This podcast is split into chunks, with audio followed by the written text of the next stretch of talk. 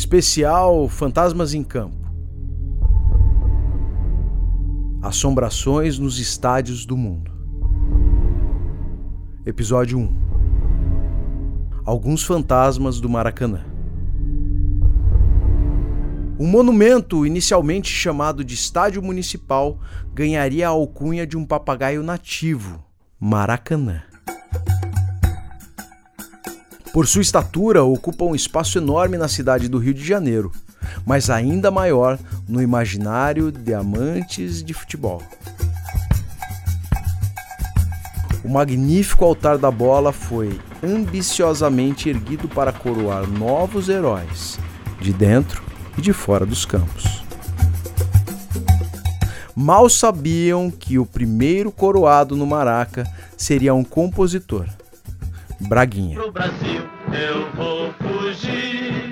Ele ouviu, aos prantos, sua marchinha Tourada em Madrid ser cantada por 150 mil pessoas, enquanto a seleção brasileira estraçalhava a seleção espanhola no segundo jogo da fase quadrangular da Copa do Mundo de 50.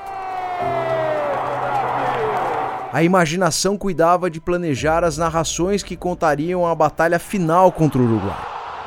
Épicas crônicas da épica conquista eram gestadas nos corações de homens como o pernambucano Mário Filho e seu irmão Nelson Rodrigues. Ninguém, contudo, computava nos ambiciosos sonhos de torcedor a derrota, suas feridas e, claro, seus fantasmas.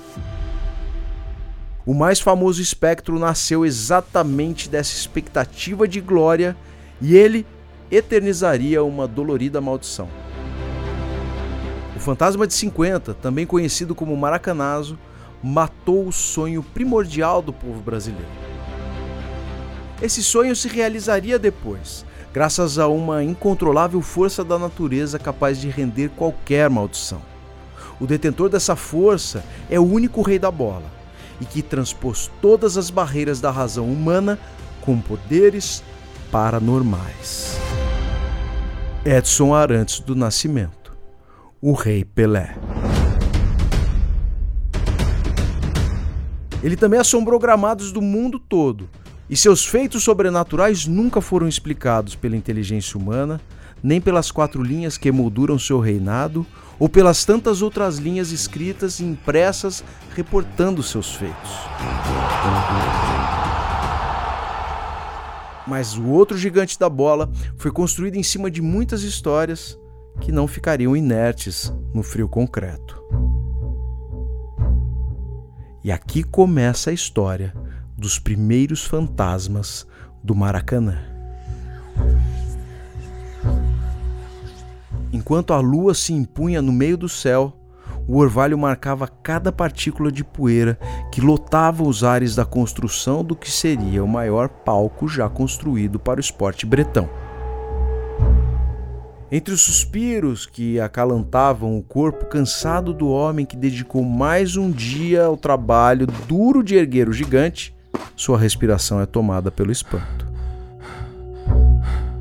As pernas amolecem enquanto o dono de mãos calejadas as utiliza para esfregar seus olhos incrédulos que se dirigiam à rampa de acesso do estádio. Os olhos do homem piscavam incessantemente, na intenção de atualizar a imagem, como se algo estranho à visão os confundissem. Mas não, era aquilo mesmo. Uma cena que possivelmente se repetiu há séculos ocupava o centro do seu campo de visão. Como já dito, aquelas terras tinham outras histórias e foram campo de outras disputas. E a que se relacionava com aquela inexplicável visagem remonta a tempos anteriores ao século XVIII, quando a Companhia de Jesus ainda exercia influência na região. Nesse remoto tempo, assim como a imagem que refletia nas retinas do operário, jesuítas circulavam pela freguesia de São Francisco Xavier do Engenho Velho. Os fantasmas jesuítas pareciam felizes, sugerindo que não estavam marcados pelas agressões e ameaças que levaram para longe seus irmãos enxotados do Rio de Janeiro e de todo lugar onde a coroa portuguesa detivesse domínio. Eles foram expulsos do país pelo Marquês de Pombal. E é bem verdade que os jesuítas contribuíram em alguma medida para a organização dos povoamentos. É verdade também que se posicionavam contra a escravização dos povos originários. Mas nunca se importaram em negociar com escravizadores para que cumprissem sua missão de impor ao povo nativo seus dogmas religiosos. Igualmente, nunca se posicionaram contra a escravidão dos povos originários da África sob o argumento de que pretos e pretas não tinham alma. Inclusive utilizavam o trabalho de negras e negros escravizados, chegando até a comercializá-los sem qualquer pudor. E não pense que isso foi uma coisa do passado, porque essas sementes do racismo eclodiram no chão do Maracanã e injustamente estigmatizaram grandes homens, como Moacir Barbosa. O forte de ébano que defendia o gol da seleção carregou sozinho a culpa da doída derrota de 50 e o preconceito de um país comandado pelo racismo, que consagrou a ideia racista e vazia de que goleiro preto não é bom. Mas voltando às outras assombrações. Os fantasmas dos jesuítas cantavam e dançavam em volta dos pilares da rampa de acesso do estádio. Eram vários e serelepes, como descreve em sua obra o professor Luiz Antônio Simas.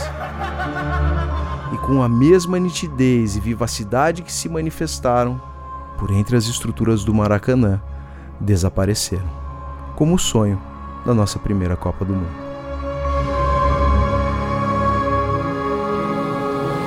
Especial Fantasmas em Campo Assombrações nos Estádios do Mundo.